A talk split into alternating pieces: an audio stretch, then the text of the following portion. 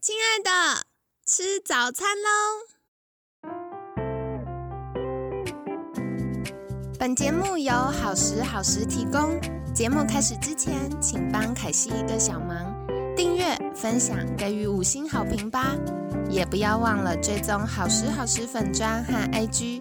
现在也提供 Mr. Box 的订阅式赞助，让我们一起好好吃饭，好好生活，迎接幸福吧！嗨，欢迎来到凯西陪你吃早餐，我是你的健康管理师凯西。星期六快乐！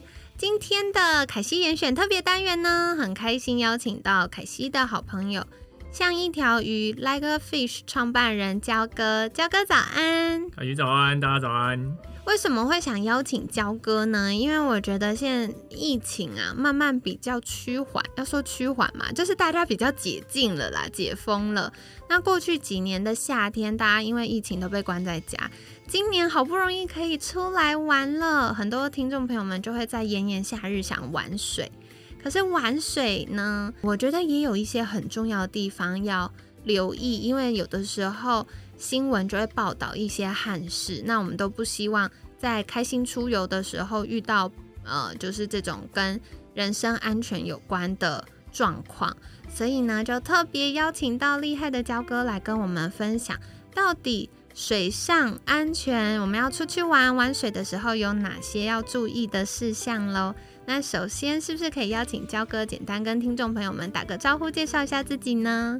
嗨，大家好，可以叫我焦哥就好，或香蕉也可以啊。现在年纪比较大，就会多了一个哥这样。啊，那我在台北创立了一个游泳教育品牌，像一条鱼的 Like Fish，我们就是在教学水域安全观念跟水中自救技巧，希望大家。都能够避开这个溺水的危机，安心玩水，开心回家。哇，这真的很重要哎。那在一开始，凯西也想请教焦哥，就是为什么会想要投入这个防溺教育的推广呢？我其实，在海边当了很多年的救生员。那那时候去考救生员，也不是因为就是有什么特别的使命感，就只是觉得很帅而已。所以我大学大一的时候就去考。因为同学都没有嘛，就可以跟同学炫耀，然后这样打工薪水也比较多。这样，那后来就开始去游泳池打工。那到最近几年就比较尝试在海边当救生员。那对比游泳池，其实大家就会发觉，其实游泳池溺水的意外很少。那海边就不一样，海边的溺水的几率就高很多。所以在海边当救生员的过程中，你就会发觉。就大家每次上岸，或是你问他会不会游泳，你都会发觉大家都说自己会游泳。可是呢，他会游泳，好像还是没有办法保护好自己的安全。对呀，而且我觉得现在不管是国小、国中、高中都有游泳课，然后暑假的时候，很多家长也会帮宝贝们报名游泳课。可是为什么大家现在这么会游泳了，都还会遇到溺水的意外呢？我觉得是因为台湾的游泳教育的教法会让大家以为自己很能游，因为 我们的游泳池基本上都蛮浅的，可能都一百二十公分比较多。对，那所以多数人他都是在游泳池学习游泳，那你都是在踩得到底的情况下，穿着泳衣泳裤带着蛙镜去游。可是，一般如果你去溪边或海边，其实你通常不会带蛙镜。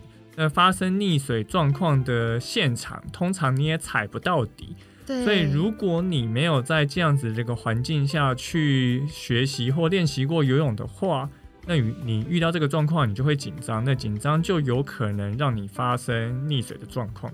了解。那也想再请教焦哥哦，就是我记得焦哥有分享过一句话，我印象好深刻，就是。大部分的溺水意外其实都是可以事先避免的，这怎么说呢？其实我们看到那些新闻上报的一些溺水的状况，很多都是做出了一些不太正确的事情，比如说喝酒跑下水啊，或者是穿着牛仔裤下水，或者是可能没有穿救生衣，然后跳到一个深潭玩跳水的活动。或者是去划独木舟 SUP，可是你没有看天气状况，结果划不回岸边。这个上礼拜其实也发生超多次的，所以我觉得其实你的游泳能力不好，或是你不会游泳，其实都没有关系。但我们要知道自己的能力到哪里，所以很多人都会说善泳者溺嘛，会溺水都是会游泳的，因为不会溺水的、不会溺水、不会游泳的人，他基本上他就不会下水。对，然后会下水的人就是觉得自己会游泳，对，可是他又做出了超出自己能力范围的事情，那他当然就会有相对应的风险。所以，如果你要避开这些溺水风险，其实最重要就是你知道你自己能力到哪，然后你不要做出超过你能力范围的事情，那基本上你就会蛮安全。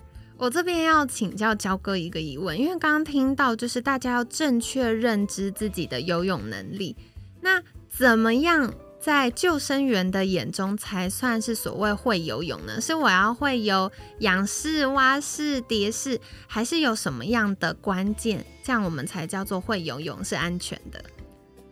像台湾的教学的方式，我们就是从自由式、仰式、蛙式、蝶式这样去教。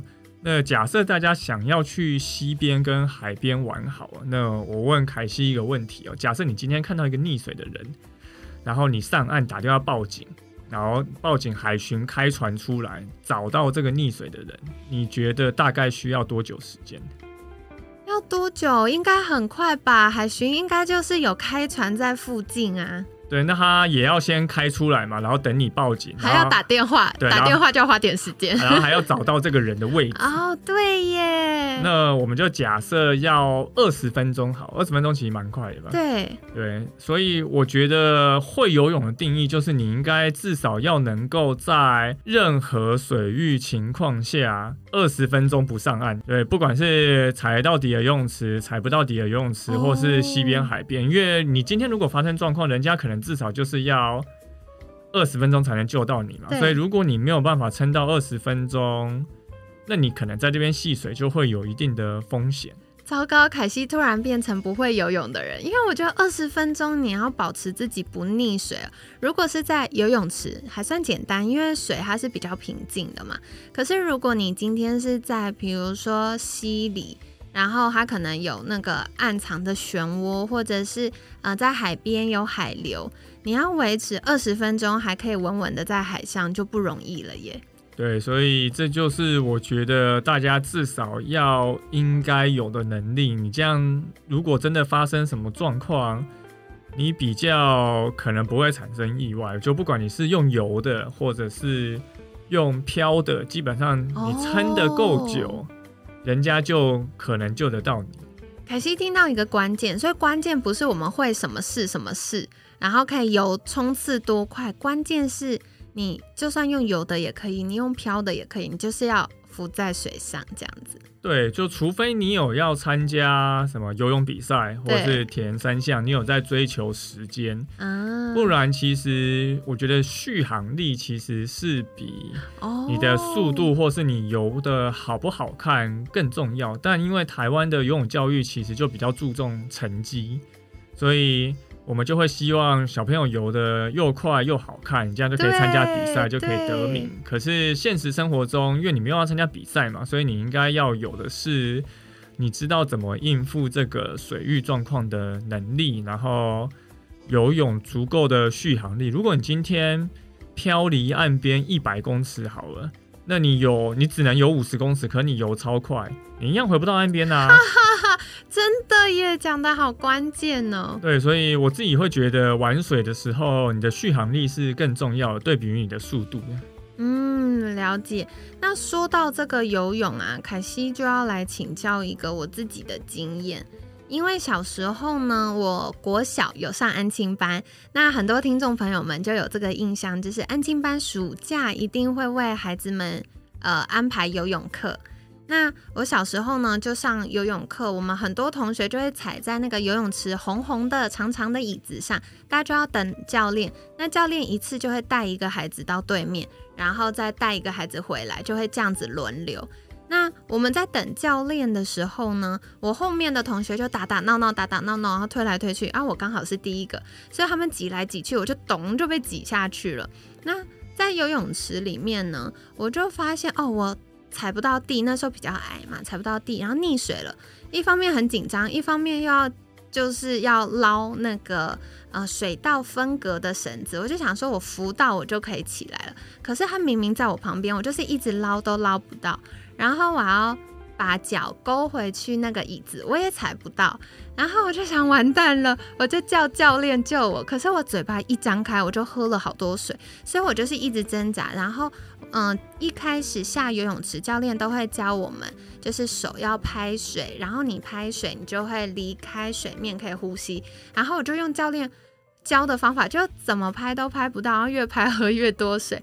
那为什么会这样子呢？因为一般电影演的就是你掉到水里，你就会一直呃手举高高，然后说救命啊救命啊，应该是要这样演呐。怎么凯西实际的经验跟电影演的不太一样呢？呃，我觉得电影跟电视剧演的都是偏戏剧效果，不然 如果他演的跟真实状况一样，大家可能这些观众不知道这些演员在干嘛。如果你能够高举挥手，然后大喊救命，基本上这样子程度的人，我都觉得他应该可以自己救自己，对他应该蛮安全的。对，所以这个就是一种溺水的迷失哦，大家都会觉得好像是像电影上演的一样，可是实际上因为。会溺水的人，就是因为他呼吸有困难，对，所以他呼吸有困难，他就很难发出声音哦，因为你要先能够吸到气才能发出声音，对，空气要震动声带才可以。对，那我们会为了要想办法回到水面上，所以你就会看到有拍打水花动作。可是你的同学其实也不一定会发现你好像是在溺水，因为他可能觉得你只是在。玩而已，对，或旁边根本打打闹闹，他也没发现。对，然后可能教练他也刚好在看别的小孩子，他也不一定会发现。所以其实，在游泳课程的过程中，还是有可能会发生溺水的状况。哦，那为什么？嗯呃，应该是这样说。如果我们今天在游泳池，比如说家长陪小朋友上课。那我在旁边，我怎么样看得出来这个人他是在玩，还是他真的溺水了呢？基本上大概会有一些迹象，但非常难观察出来。因为即便像我当了这么多年救生员，其实我也觉得我不一定每次都看得出来。这样，那他大概会有几个状况，就是像刚刚凯西讲的，你手可能会拍打水面产生水花，然后你好像有想要往某一个地方前进，但这个人他其实是。没有在移动的，那他会试图把头往上抬，因为他想要用嘴巴来吸气。对，他可能会有类似像这样子爬的一个动作。所以，如果遇到这样的状况，我是觉得大家可以就直接问问看，就是如果你今天看到一个小朋友很安静自己在旁边玩，你就可以去问他一下，说：“哎，你还好吗？”因为通常小孩子不太会。自己安静的在旁边玩，就小孩子都很吵这样。对，所以这种状况你就可以多问一句，看看有没有怎么样啊。如果没怎么样，其实就就没关系。可是如果你有问的话，你可能就可以多救到这个小朋友的性命。对，我觉得刚刚焦哥分享的很关键哦，因为大家常常就会想说啊，游泳池大家在玩的很开心啊，吵吵闹闹啊，然后或者甚至这可能是我们不认识的小朋友，所以我们就会想说哦，每个孩子可能有他自己玩的方式，但我觉得在呃，不管是游泳池或者是开放式的水域，大家都要。诶，要怎么说？有点鸡婆的性格吗？就是多问一句，多问一句，可能就可以多提升一点安全，这样子。好，那如果今天我真的发现，哎，这个小朋友好像溺水了，那该怎么办？我要赶快跳下去救他吗？或者电影都会演说，哎，把他打晕再拖上来。在泳池西边跟海边的救援方式其实略有不同哦。打昏这件事情，救生员训练其实也会教啊。但实物上我是没有这样做过。没事，不要殴打别人。对，但有些人会说，你不打昏他，他肯定会抓住你，把你压下去。所以，如果是在游泳池的话，其实因为台湾的游泳池都很浅，那如果你是一个大人，你大部分的游泳池应该都踩得到底。对对，所以你可以直接就是跑到他最近的地方，然后再把浮具扔给他，或是递给他。那如果他太远的话，当然你就可以下水带着浮具游过去。那我们救生员训练其实有很重要的几个原则哦。那第一个当然就是你要先确保自己的安全，这个跟原则就是没有关系。就是我们如果真的需要救人的话。自己的安全永远是最重要，因为其实最近也有发生意外，就是有爸爸去救小朋友，可是小朋友上岸了，爸爸自己却没有回来。那这样子其实也不是我们想要看到的事情。所以，当你的自己安全确保完以后，我们就算的有一个第一个很重要的守则，就是你如果能岸上救援，就不要下水救援，因为下水救援对大多数人都是一个很高风险的。救援方式，如果你没有受过专业训练的话，所以你可以透过在岸上，你可以拿东西给他抓，或者是扔浮具给他抓住，让他可以不会沉下去。那再来就是团体救援又比单独救援好，你的人多去做事情，其实会比人少更容易达到想要的一个效果。那最后就是器材救援胜于徒手救援。你如果有装备，你如果有比如说救生圈、游泳圈、鱼雷浮标、救生衣这种装备的话，你就不要什么都不带就下去救，不然他有可能就会抓住你，然后把你拉下去。感谢焦哥，其实刚刚分享的都是非常非常清楚的安全性的原则。所以第一个呢，就是自己的安全一定是最重要的。我觉得像有些人就是心急啦，因为是在意的家人啊朋友，就会毫不犹豫，衣服一脱，咚就下去了。可是那个地方对方会溺水，可能对你来说也是不是那么熟悉的环境，那也有可能会造成自己的危险。那再来的话呢？岸上救援，岸上救援就是你可能把浮具啊，比如说像一些游泳圈啊等等，浮板也算吗？对，只要能浮起来的都可以，有保特瓶也可以。哦，对，所以如果大家去朔溪，然后在旁边有吃吃喝喝，我们就可以把保特瓶绑起来丢给他。我们的政府是有这样做教学，但实际上我觉得，对，不是那么实用啦。就你的保特瓶要刚好没有水。然后还要记得有带，还没压扁，对，还没压扁，然后要够多。对，然后还要找个袋子把它装起来，因为保特瓶其实很轻嘛，你其实是扔不远的。对对，所以基于种种理由，我是从来没有看过有人用保特瓶救援，因为它会有一定的执行困难度。对，但是大家平常比较容易理解的是，比如说像呃游泳圈、救生圈啦，然后或者是浮板啊等等，那有的时候是可能棒子递给他，让他抓等等。好，所以按上，然后再来团体救援也会比个人救援安全哦。还有，如果有装备，就尽量使用装备，不要徒手。那接下来也想再请教，我们如果今天要救人，第一步是什么呢？第一步是要先去啊找东西吗？还是要先去干嘛呢？我们政府其实有推广一个口号，叫做“叫叫声抛滑”，就不知道各位听众有没有听过这个五字诀？对，那它的第一个叫指的就是你要大声呼救，你要喊说这边有溺水了，这边有溺水，就像火灾一样，你要说啊这边失火了，对，一样。那所以第一个叫就是为了示警，示警的目的就是为告诉大家说，哎，这边。有状况发生，那可可以请过来帮忙，或者是说这里有危险，呃，请大家注意这样子。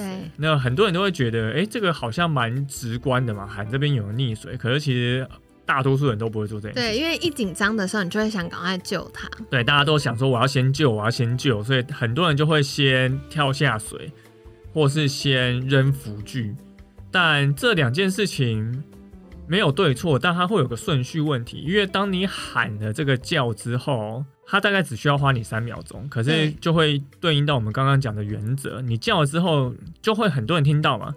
很多人听到就会有很多人来帮你，哦，就会有所谓团体救援的发生。对，所以就有人可以负责打电话报警，对，有人可以负责扔浮具。那如果现场刚好有专业的救生员，他可以下水救援。可那先叫这件事情，他可能只需要花你三秒钟。对，所以先跳下水救援或扔浮具这两件事情是在这之后才做。所以第一个叫就是要先大家先示警，你要先喊出来，这里有人溺水了。那第二个教子就是你要打电话报警，因为有些环境状况或是你现场的装备资源是不足以让你去做这个救援任务，所以你就直接打电话报警。那这个对你来讲就是最好的一个救援方式。那第三个生指的就是你可以用一些延伸物递给人家抓，所以像刚刚凯西有讲到说，我们可以拿，比如说你可以拿树枝。或是棍棒，或者是你去西边海边玩，你可能会带，比如说登山杖，你可能会带自拍棒，你可能会带摄影机脚架，或者是你的裤子、衣服、外套打个结，也可以扔出去给他抓。那那这个就是在逆者没有离岸边很远的情况下，你可以把它用这些衍生物让人家抓住，把它拉回岸边。那第四个抛。抛指的就是你可以抛掷一些浮具给人家抓住。如果这个逆者离你比较远的话，所以我们刚刚讲到的救生衣、救生圈、游泳圈、保特瓶。那我自己其实蛮推荐大家去西边海边玩都带防水袋。哦，防水袋就是一个防水的袋子。如果我们本来去西边跟海边，你就会带。包包嘛，你会装你装你的盥洗衣物啊，你的手机啊，你的食物饮料这些东西。那你既然都会带包包去，那你为什么不带一个防水的袋子？像我平常每天都是背防水袋，所以之前就有人问我说，是不是每天都要救人这样？对，但都市没有人要救啊。对，那这个就是如果你有去西边海边玩，你带这个防水袋，你把它卷起来，里面有空气的话，它其实就可以做成一个。紧急用的救援辅具，这个其实很聪明诶，因为大家去玩水也会很怕东西湿掉，所以干脆就装在防水袋里面。那如果真的有需要的时候，我们就赶快把东西倒出来，就可以做一个现成的辅具了。对，所以我自己的经验是。你到现场玩水前，就先把你之后如果把这个包包扔出去不会装的东西，可以先拿出来。哦，很聪明，你可以先对，你可以先卷起来，就放到岸边。当你发现有状况的时候，拿了就可以丢了。对，拿了就可以丢。那如果你有带一条绳子的话，你可以把这个绳子绑在袋子上，因为你可能不一定扔一次就成功嘛。就像我们去夜市套圈圈一样，如果大家都有这么准，那然后。老板都不用摆摊的，真的。对，所以第四个抛子就是你可以抛这些救援浮具给大家抓。那最后一个划子的就是你可以搭载着这个大型载具划过去救溺者。比如说你刚好在划独木舟、SUP 或是冲浪，就是如果你有这些够大型的浮具的话。你可以滑到逆者身边，再把他带回带回来。像游泳圈、救生圈，其实这些都可以。所以这个叫叫声抛滑五字诀，就请大家牢记。好哟，所以这个呢，就是欢迎各位听众朋友们可以。熟悉一下叫叫声抛滑的这个五字诀。那第一个叫是示警，先跟大家说救命啊，救命啊，有人溺水了这样子。然后第二个叫呢是要叫谁？就是叫专业的人员，比如说打电话给一一九，或者是打电话给呃一些相关单位，打电话给警察也可以了。反正就是你想到什么就拨给他，然后赶快跟他说第一个发生什么事情，然后呃应该。正常的程序是，他会先问你是谁，然后发生什么事情，在哪里。好，所以大家平常如果要出去玩水的话，可以先思考一下怎么去描述你在哪里，在哪一个海域吗？旁边有没有一些醒目的呃地标呢？然后或者是呃怎么样让这些救难人员可以找到我们？那第三个是深。比如说，像刚刚有提到，有些衍生物、衣服啊，或者是棍棒啊，可以递给他，帮助他抓住，赶快拉回。那这都是比较近的。那还有抛，就是像刚刚焦哥有分享到的一些浮具。那抛这个，我觉得有点挑战，真蛮难的。特别是有些浮具，它呃，像浮板，它其实蛮难抛的。然后或者是像呃游泳圈，其实蛮难抛的，因为它会有风的阻力，然后又轻。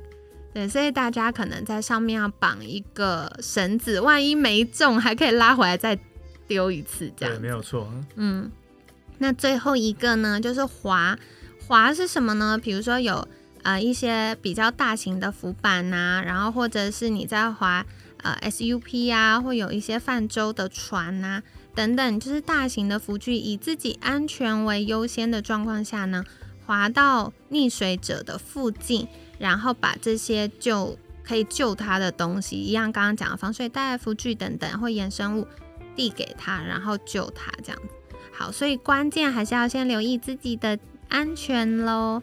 那接下来也想要再请教的，就是我觉得一般人在游泳池啊，就是不太会游泳的人或者小朋友都会使用浮板或者游泳圈，但是市面上就是呃，我觉得浮板的设计或游泳圈的设计大大小小，然后花式很多诶。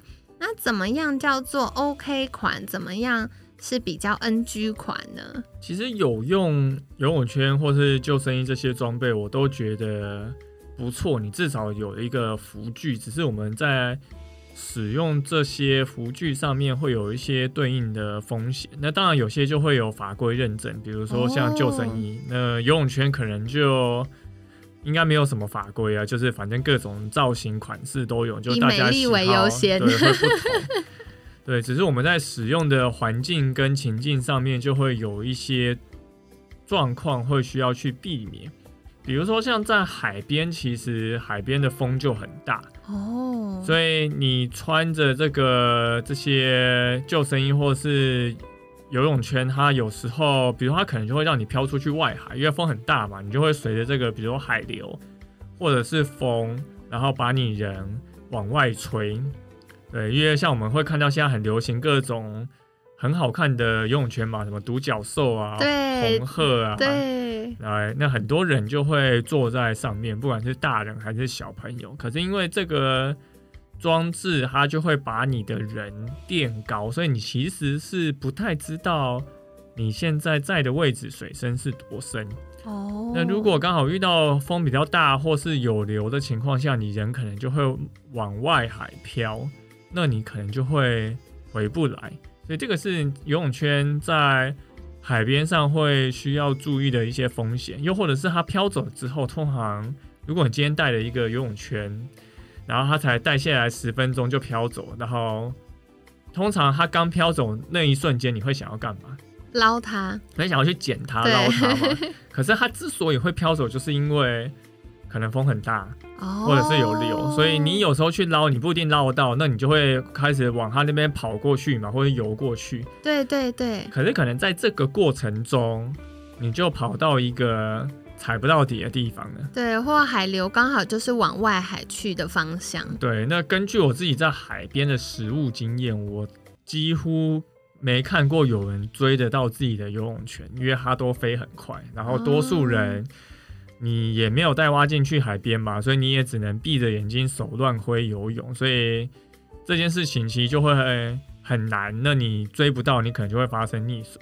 哦，哎，亲爱的大家，我跟你们说啊，这种游泳圈的事情哈，再买一个就有了。如果它真的回归大自然了，那就让它去了，好不好？大家安全比较重要哦。那接下来也想请教，我看很多小朋友会戴那种套在手臂上的这种，算什么？呃手臂圈臂圈，对，这种是安全的吗？基本上只要能让你人不撑下去的东西，我都觉得它有一定的帮忙，对啊安全的效果。对，那只是手臂圈，它可能会影响到你的活动嘛，或者是有些家长他可能因为小朋友穿着救生衣或是带着游泳圈、手臂圈，他就会比较松懈，就可能没有看他的小朋友，让他小朋友自己去玩。这好重要耶。对，那这种尤其你去西边海边玩的时候，更会发生这种情形，或者在饭店其实也会，因为你就是一个出游的心情，你就想说啊，小朋友都带这些东西比较安全，应该不会出事吧？那你就没有去看顾你的小朋友。那如果小朋友出事，铁定是大人的问题。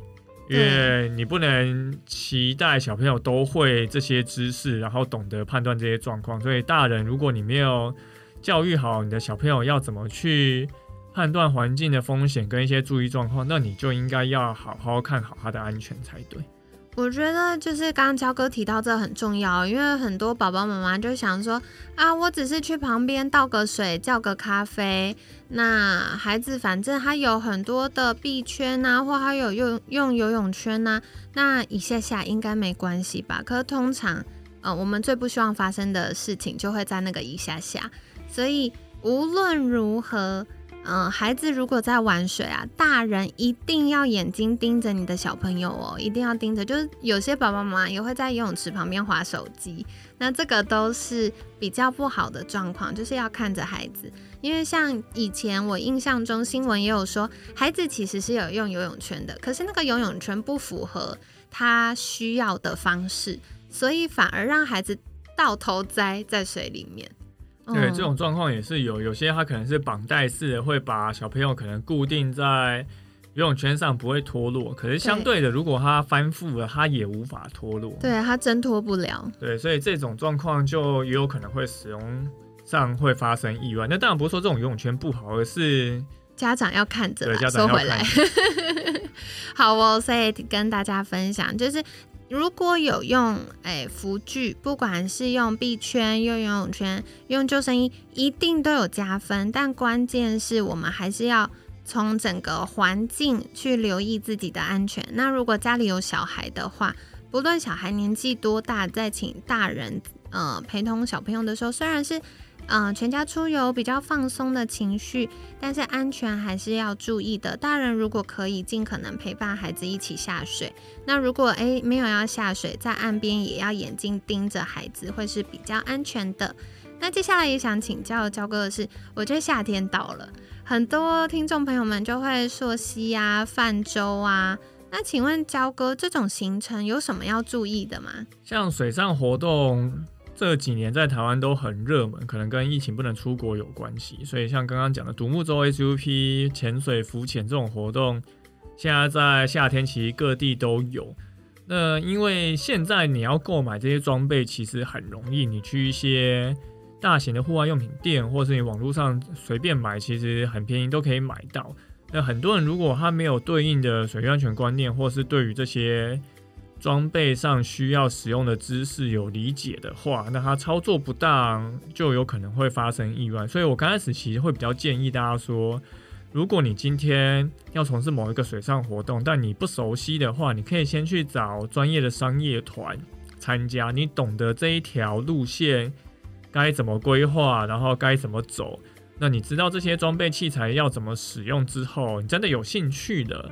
你在自己可以去买这些装备，然后从比较简单的水域环境开始，那你就比较不会发生意外。我们就会看到这一两个礼拜，其实就很多这一种，你可能自己拿着 SUP 去海边滑，就就被风吹走了，然后滑不回岸上。那你可能不会去评估自己的体力应付当天的可能风向啊、浪高，然后其他的一些环境因素，那。你不知道自己能不能划得回来，那如果你不知道自己能不能划来，你就等于划不回来，对，你就当做你自己不行，因为如果你不会判断，其实就等于你不行。所以其实任何的水上活动都是一样，所以就对应到我们节目最刚开头讲的，我们要知道自己的能力极限到哪里。当你的能力极限，你的相关知识赶不上你想要做的活动的时候。那你去参加外面人家教练有在带团的专业活动，对你来讲就是一个比较有保险的一个方式。对对，因为至少有会判断的专家帮我们确认一下环境这样子，所以各位听众朋友们也要再多留意哦。那当然衣着上呢，嗯，有时候大家会因为前后有行程，或者是怕蚊虫咬，就穿牛仔裤去玩水，那这其实是大忌，对不对？对，我们就是不要穿着会吸水的服饰，因为这些吸水的服饰你穿着之后，它就会让你的体重变重嘛，然后你的灵活度就会受到影响。所以也不只是牛仔裤，可能会棉质的衣物啊，这种会吸水的，其实都不建议穿下水。嗯，了解。那另外我想要延伸，请问一个，因为有的时候大家溯溪泛舟是会去山上，那在山上，除了我们知道大雨之后不要上山。就是呃，有的时候大家觉得，哎，行程已经排好啦。那虽然前几天下雨，可是呃，这个终于放晴了，我们就上山。但其实这时候水流量是没那么稳定，或水量是比平常更多的，所以大家要留意。之外，如果今天我前后都是哎比较稳定的天气，可是我已经在山上了。那有的时候山上天气跟我们平地的天气也不一定一样嘛。那我已经在山上了，我要怎么去观察天后呢？基本上，如果你有看到山区山头上有乌云，那可能就代表它的上游可能就在下雨嘛。那你可能就要多注意一下状况，或是你可以去观察这个溪流的表面，它有没有突然多了很多。枯枝落叶，或者是泥沙滚滚流下来。那如果有的话，这就代表上游的水可能太多了，它携带这些枯枝落叶下来，会导致水色变浑浊，或是它的水的流速变快，或是水位上涨。其实这个都可能是你的溪水会上涨的一个迹象。嗯，对，所以听众朋友们也要多留意哦，因为常常在溪边玩水的时候，等到你发现不对劲，都已经快北湖了，就是可能只有啊，只有十秒左右时间逃跑，大家一般就先下到，光下到就已经时间用完了。所以，我们平常在玩水的时候呢，一定要随时留意天后状况以及水流的一些征兆。那像刚刚焦哥提到，枯枝落叶是比较重的东西，所以一般它就是呃掉下来落在水里，它就是掉在那边，或者是诶顶多被水冲往前一点点。如果你明显发现你在玩水的地方突然，枯枝落叶变多，或者是诶泥沙变多，那个水变本来清澈的水变比较浑浊，那就要开始往岸上移动了，这样会比较安全了。那接下来也想再请教是，嗯，可惜以前有参加过溯溪，那我们到了一个石头高高的地方，大家就会跳水，然后或者是啊，我们有的时候。呃，大家为了要前进，那因为一团人会比较多嘛，有的时候出团就是两三团，大家会塞住，我们就会想办法说，哎，从其他团的旁边路过。可是像玩溪水的这些活动啊，有的时候可能会有暗流，那我们要怎么知道有没有暗流的状况啊？暗流其实有点难观察，很难，因为表面看不出来。对，所以如果你去溪边溯溪，你要从事这些跳水的活动的话，基本上大家都会有固定的跳水点啊。如果你是去一个陌生的地方跳水，当然就会比较有它的风险在。那也不是说你熟悉的地点，你每次去它的状况都一样，因为这个可能跟水流量的大小或是它地形有没有变化有关系。所以这个才前面有说，如果你是跟商业团进去，它可能每天都在走同样的路线，那它当然就会对这一个环境更加的熟悉。对，而且如果有变化，他会立刻发现。对，那如果不是的话，那我们自己当然就会必须要比较小心一点。你可能可以，你跳水前，你至少要先确认水深，然后用一个比较安全的姿势跳下去。那如果你是不会在踩不到底的地方游泳的话，你穿的救生衣通常都不太会出事哦。对，然后你不要去跳那种水面有白花的地方，很多人就会喜欢去跳瀑布嘛，然后跳那种白花，看起来很酷。对，那你跳，那你为什么不跳一个你看得到底的地方？你跳，你你跳水目的你是为了跳到深潭，跳到水里面嘛？那你跳一个白花，你看不到底。因为还有白花，然后你也不知道底下会不会有水流、有漩涡，那这件事情对你来讲，当然就会有比较高的风险了。对，比较容易误判。对啊，那如果你是跳一个纯粹看得到底的一个深台，那你既然看得到底，它通常就不太会有水流在底下。哦，了解。哎，那刚刚有讲到救生衣，如果我们要去溯溪，也需要穿救生衣吗？那如果穿救生衣好像跳水有点难跳，因为救生衣我们跳下来的时候，那个救生衣因为水的浮力它会往上，那感觉会卡到脸呢。那救生衣应该怎么样？要穿一个合身的救生衣才对，对，不能扣起来就好，它还要拉紧。对，因为你不会看到有任何一个朔溪商业团不让游客穿救生衣，因为你不穿救生衣的风险就是会比较高。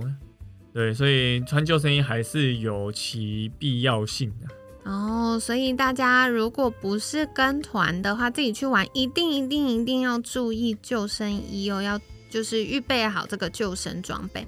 那如果跟商业团、硕西团去玩的时候呢，也不要因为觉得热啊、行动不便就把救生衣脱掉，因为还是非常重要的。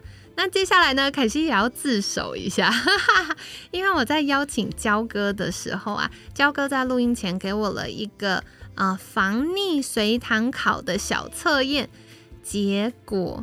得了，我才考了六十五分，昏倒哎！所以从这个机会呢，我也要赶快来请教焦哥正解。想请问呢，最近很红的 SUP 呀，嗯，万一玩太久，脚开始出现哎奇怪的疼痛感的时候，这是代表什么意思呢？我们应该要怎么办呢？当我们从事任何水上活动玩太久，其实都有可能会发生抽筋的现象哦，所以不一定是 SUP。对，因为在水里其实本来就会比在陆地上更容易抽筋。如果大家有去玩过水，就知道玩完水其实特别饿。对，就是因为我们在水里面，其实你的热量、能量散失的都很快，所以会变成是你更需要定时去。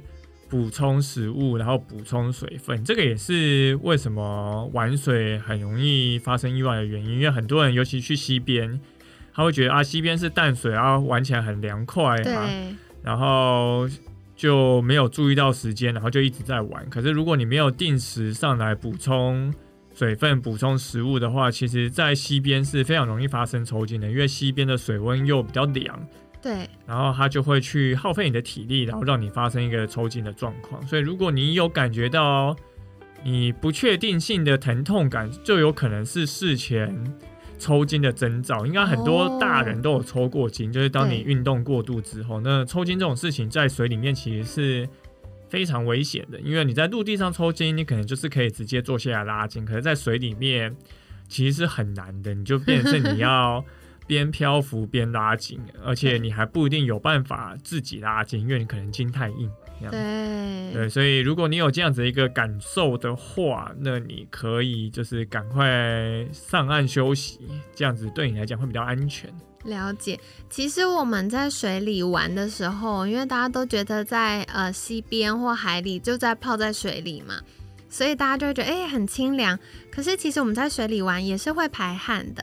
然后另外是我们肌肉在运动活动的过程中，它也会消耗很多的糖类跟电解质，所以像刚刚焦哥有讲到抽筋这个状况，大家都是在一个玩的很开心，然后过了头，所以才会发现，哎，肌肉已经过度疲劳了，所以适度的上岸啦，补充水分，补充食物。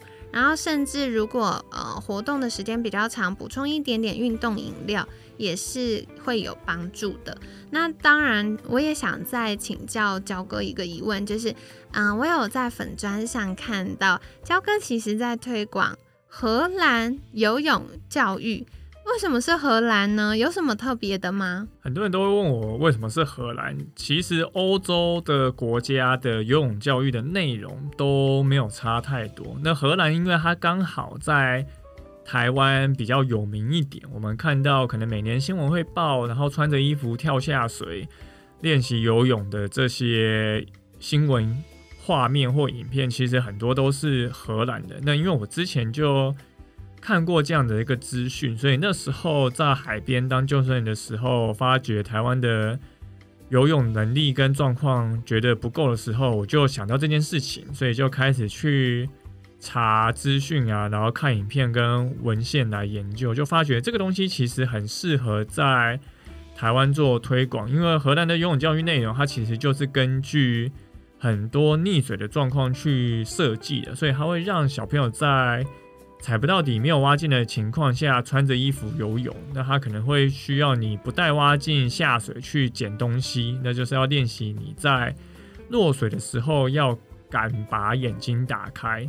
那让你穿着衣服游泳，也是因为你意外落水的时候，你不一定是穿着泳衣，所以当你体验穿着衣服游泳，你就会知道这个感觉是怎么样。那他们对于游泳的续航力也会有一定的要求，可是都是在没有带蛙镜的情况下要去做到这件事情。所以通过这样子的一个教学内容，他们的溺水几率现在就降的可能不到台湾的十 percent。哇，差很多耶！其实我觉得荷兰呢，可能对一些听众朋友们比较陌生。荷兰它的因为地形的关系，所以它有百分之五十以上的国土是低于海平面的。所以荷兰它不管是从嗯文化，然后建筑、游泳安全等等很多很多的层面都非常呃着重在万一，比如说全球暖化、海平面上升，或者是今天有呃洪灾，就是有大水灾的时候。大家要怎么样去应变这个状态？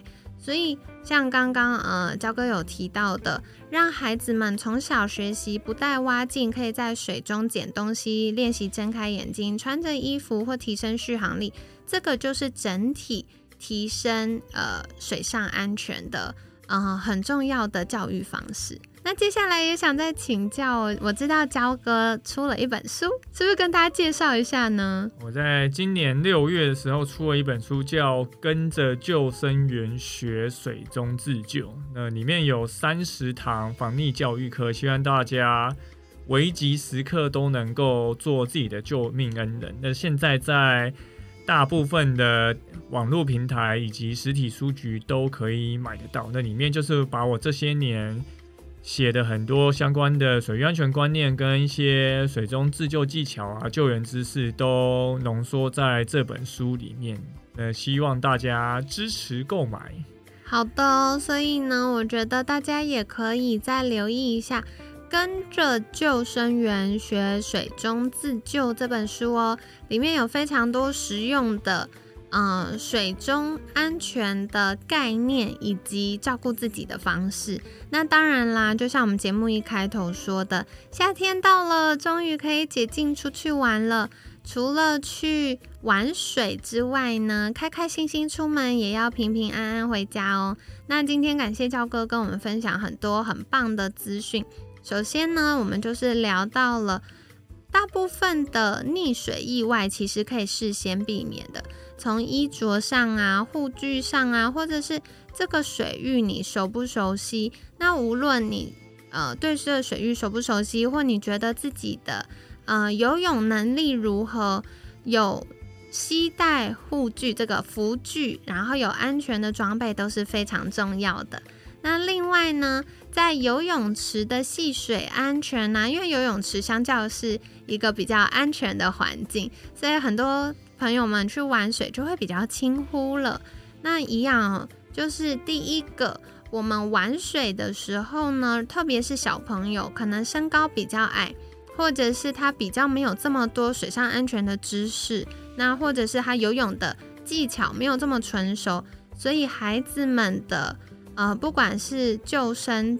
不是救生圈、游泳圈，或者是游泳的臂圈等等，一定要携带，要佩戴。那另外是大人千万不要轻忽，就算是一下下，都不要让你的眼睛离开我们心爱的宝贝。可能装个水啊，倒个咖啡啊，那个意外就是在这时候发生。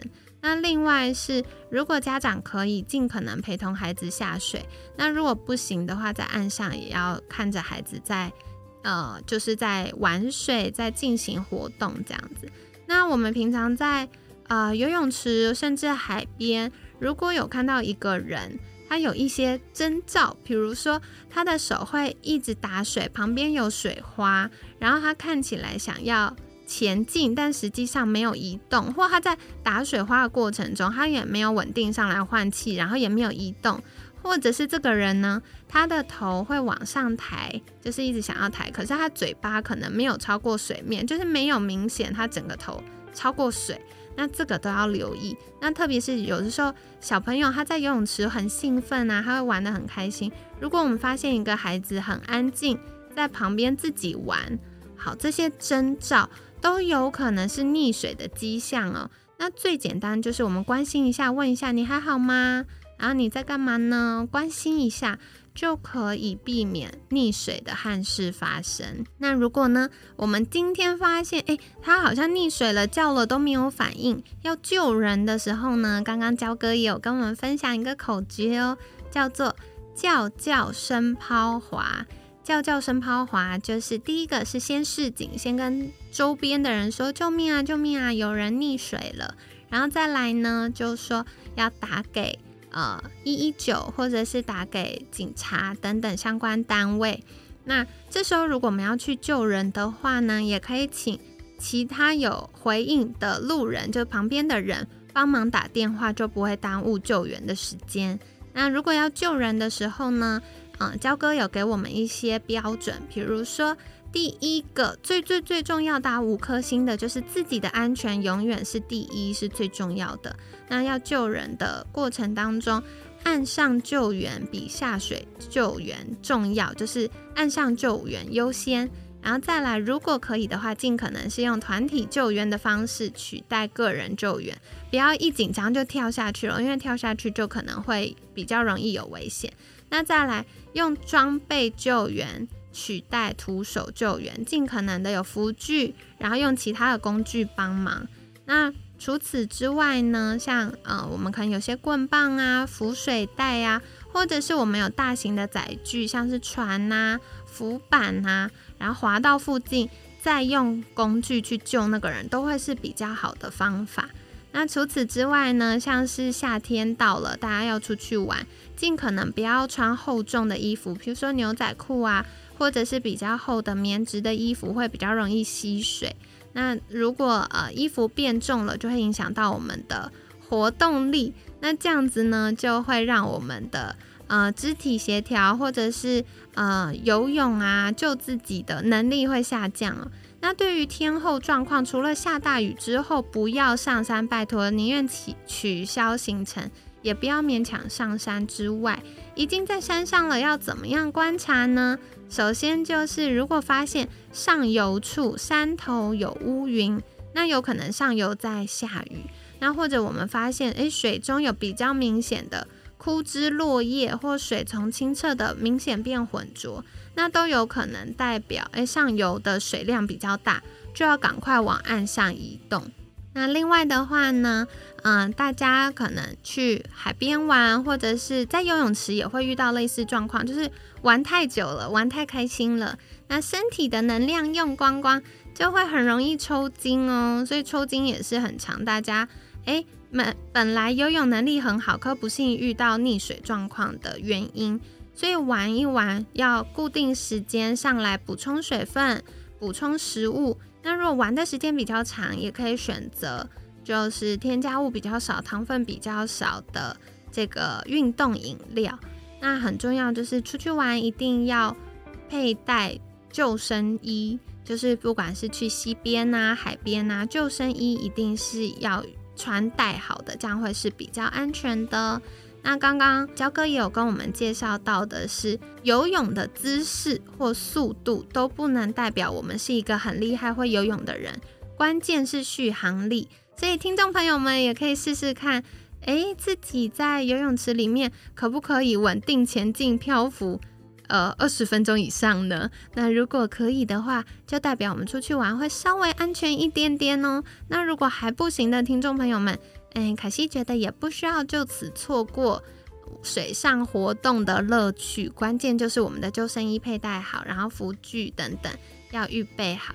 那当然，焦哥也有预备了一本书跟大家分享，就是跟着救生员学水中自救，大家可以再到呃各大书局去购买。那里面就有很多相关的专业知识跟大家分享喽。那今天也感谢焦哥精彩的分享，在节目尾声想请焦哥介绍一下，如果大家想获得更多关于水上安全的资讯，可以到哪里找到你呢？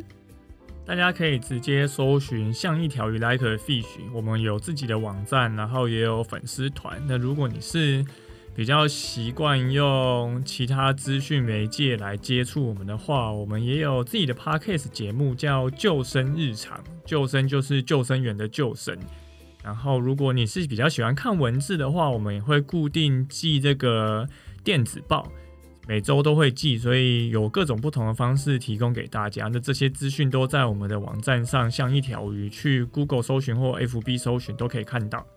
好的，那凯西一样会把相关链接放在我们节目资讯栏，欢迎大家可以订阅跟追踪，而且居然有电子报，也太用心了，所以大家可以去订阅哦。那这样子每周就可以获得水上安全的小知识。另外，感谢焦哥跟大家分享很有趣的防溺水堂考，就是有做了一个小测验。可以试试看你得几分呢？如果你分数比凯西更高的话，欢迎私信好时好时的粉砖告诉我哦。那如果大家做完测验，后面也会有每一个项目的解答。所以如果你发现，诶，怎么我看完之后发现，嗯，分数没有过关呢？那也不要担心，大家可以去购买《跟着救生员学水中自救》这本书，那就可以获得更多相关资讯了。今天呢，感谢像一条鱼 Like a Fish 创办人焦哥的分享。每天十分钟，健康好轻松。凯西陪你吃早餐，我们下次见，拜拜。大家拜拜。